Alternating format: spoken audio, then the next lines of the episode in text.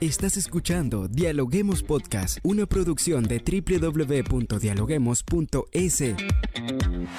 Cientos de académicos analizan, opinan y debaten. Son voces frescas que llegan a renovar la opinión pública desde una perspectiva diferente. Somos la puerta de entrada a la academia. Somos el nexo de la academia con la comunidad.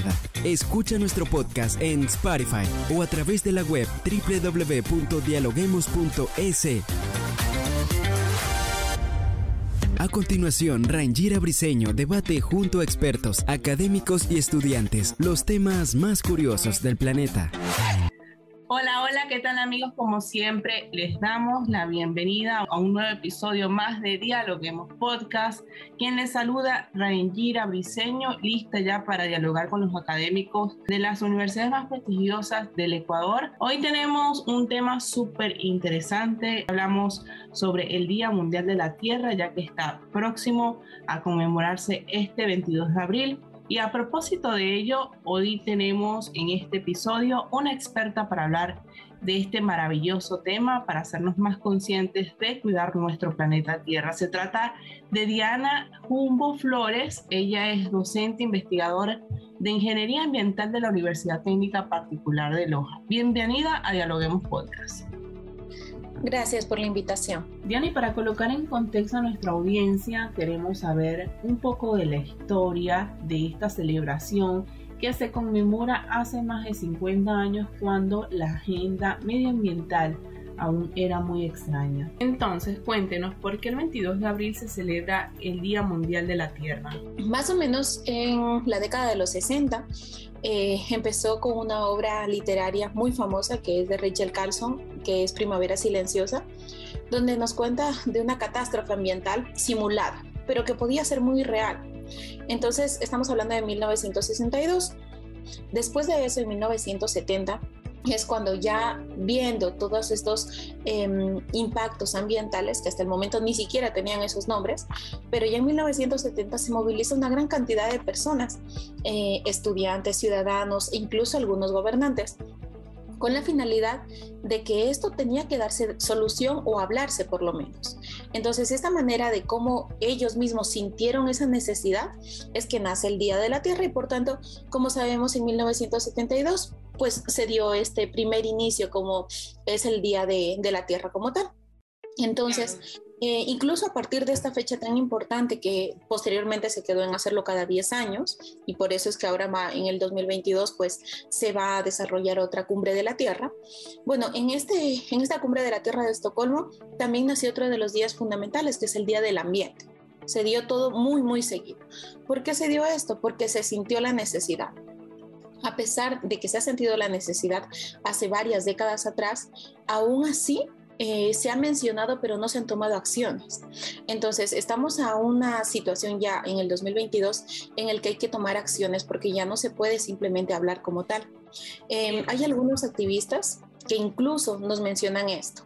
Diana, y en este punto hacemos una pausa porque nos gustaría que nos diera su punto de vista en cuanto al cambio climático y a sus descontentos bueno, como justamente lo estábamos mencionando, se ha hablado mucho al respecto, pero no se han tomado acciones. Entonces, esto ya va desde la pequeña, bueno, desde la educación de nuestros hogares, ¿no? Cuando nosotros aquí en el Ecuador, sobre todo que se tiene un eh, deficiente manejo de, residuos sólidos, desde nuestros hogares ya se debería dar estas indicaciones. Claro que hay algunos municipios que establecen sus ordenanzas y las ordenanzas junto con la normativa como tal es fundamental para hacer un cambio. Eh, tenemos normativa bastante buena, incluso es muy reconocida a nivel mundial por el respeto supuesto al medio ambiente, sin embargo no se le ejecuta. Nosotros sabemos que nuestra constitución se habla de la Pachamama, se habla del cuidado del ambiente, muy reconocido a nivel internacional. Ahora, si nosotros que somos aquí eh, habitantes de, Loja y, bueno, de otras ciudades también, sabemos que no es así, sabemos que hay normativa pero que no se la ejecuta.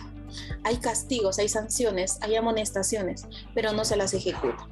Y lastimosamente aquí en América Latina, si no tocan nuestro bolsillo, nosotros no hacemos un cambio. ¿A qué te refieres con eso?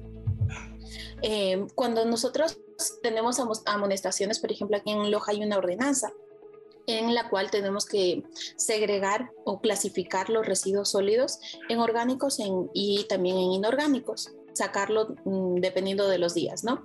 Ahora, eh, por parte del municipio hay diferentes personas que van revisando en los hogares, eh, o sea, cuando se sacan los residuos, ¿no?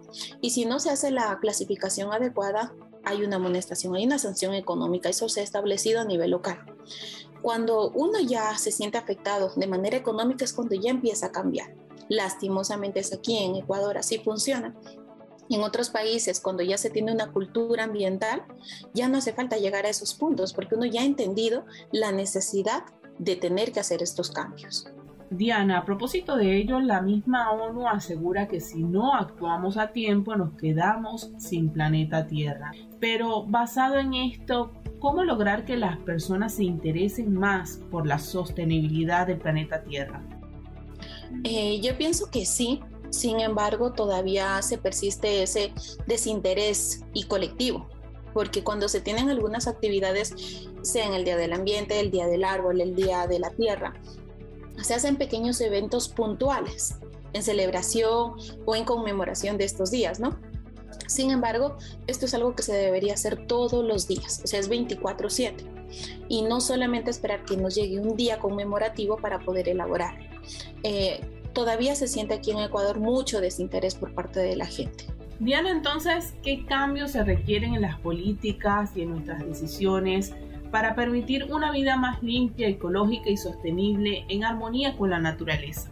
Bueno, en cuanto a la normativa, tenemos, tenemos normativa, como ya le mencionaba anteriormente, y yo pienso que no va tanto por ahí, sino que, bueno, habría que ejecutarla de manera correcta, ¿no?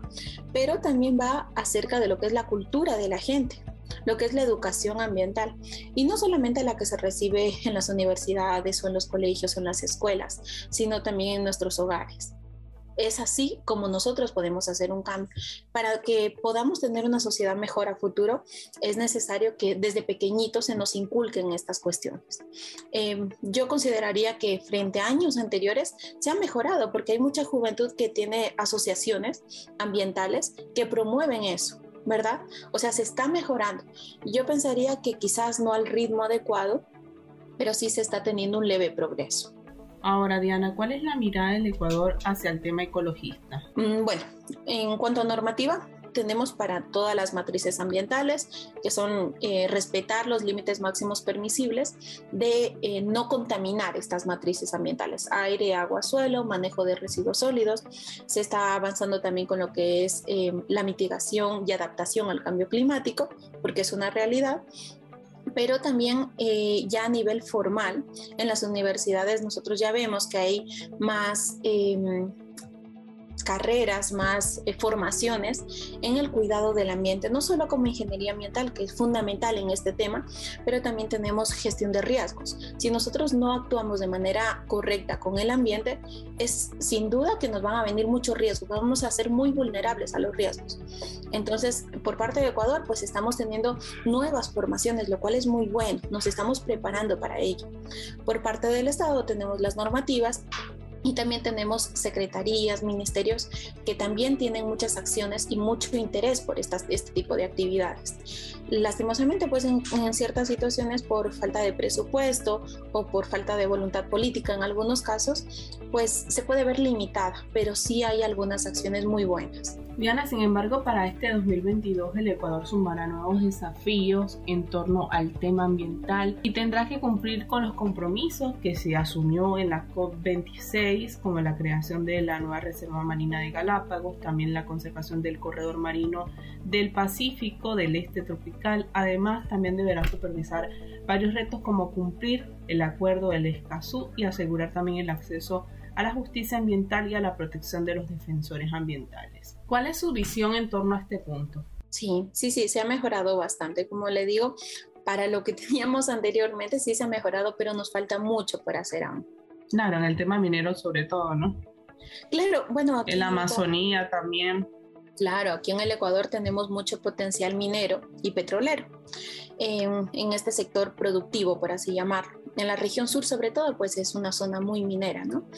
Pero hay que terminar de legalizar todos los procesos mineros en muchos sectores del Ecuador y bueno, así varias semanas atrás salieron noticias, videos, fotografías de cómo la Amazonía Norte ha cambiado tanto. Cómo, se ha, cómo hay la presencia de minería ilegal y cómo ha modificado nuestra naturaleza como tal. Y eso no es nada raro, incluso aquí en la provincia de Zamora Chinchipe también se evidencia eso. O sea, eh, hace cinco años atrás era otra realidad y en un corto plazo de cinco años ya se visualiza otra, otro escenario. Está cambiando muy fuerte porque quizás no se ha legalizado todo el proceso, no se ha ayudado en ese proceso, porque también por parte de, del Estado, quizás a veces son muchos procesos que hacen más lento, que no avance tan rápido quizás eso también nos ha perjudicado y lastimosamente pues nos está afectando nuestra naturaleza. Nos están contaminando los ríos, estamos perdiendo cobertura vegetal, em, se están contaminando también con respecto a lo que son manejo de residuos sólidos, no se clasifica, no se gestiona de la manera correcta. En muchos lugares del Ecuador, por ejemplo, tenemos botaderos, ni siquiera rellenos sanitarios. siempre que hay un impacto ambiental va a venir de la mano lo social y lo económico porque ya va a haber transmisión de enfermedades, van a haber vectores, va a haber afectación también a las personas que viven cerca de la zona. O sea, todo viene de la mano. Diana, como bien usted lo expresa, el Día de la Tierra se celebra todos los días, pero ¿qué recomendaciones nos puede brindar para sumarnos a una iniciativa más ecológica? Em, realmente para ayudar con el medio ambiente son pequeñas acciones, pero que quizás se piensa que estas pequeñas acciones son tan mínimas que no son importantes. Y es justo al contrario. Si todos hiciéramos estas pequeñas acciones, conseguiríamos una gran acción. Entonces, ¿qué lo que les propondría que podríamos hacer a nivel de ciudadano en general es, por ejemplo, clasificar de manera correcta los residuos? Es si nosotros vemos que alguien está eh, colocando un residuo de manera diferente de los, de los diferentes tachos o botándolo en la calle, por ejemplo, pues hacer ver este pequeño error, ¿no? No como em, quizás de una manera ofensiva, pero sino hacer ver esta problemática. Eh, hace varios meses atrás nosotros vimos que el centro de la ciudad de Loja, por ejemplo, se inundó por el cambio del uso del suelo, por la expansión urbanística, pero también por el mal manejo de los residuos, porque estaban ya taponadas los, los el sistema de alcantarillado, entre otras situaciones. Entonces, no sé si tal vez estamos esperando que realmente nos ocasione algún evento natural muy fuerte para ver un cambio porque así inició eh, cuando se empezó a hablar del medio ambiente, eventos muy fuertes de contaminación y dijeron, no, hay que hacer algo. Lastimosamente se ha venido con esa idea de hacer algo, pero no se ha ejecutado como tal. Qué bueno, Diana, lo que nos comenta. Esperemos que todas las personas que nos escuchen se sumen a estas iniciativas que de alguna manera permiten que las personas puedan dejar una huella positiva para contribuir con el medio ambiente. ¿Alguna reflexión final que nos quiera dejar? Sí, como les decía, eh, a nivel de todos los ciudadanos, las pequeñas acciones cuentan.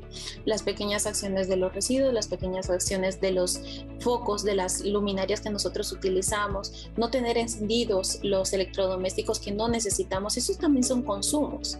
También, por ejemplo, el papel, o sea, todo lo que nosotros podemos manejarlo a manera individual, a manera de nuestros hogares y nuestras actividades diarias, ayuda muchísimo.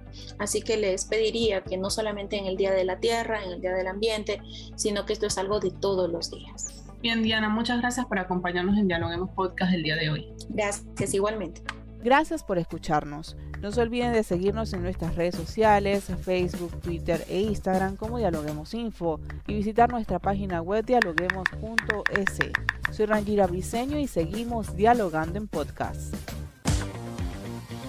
Esto fue Dialoguemos Podcast. Escucha todos los programas de Dialoguemos Podcast en www.dialoguemos.es. Suscríbete para no perderte ningún episodio. Estamos en Spotify. Sigue escuchando Dialoguemos Podcast, el nexo entre la academia y la comunidad.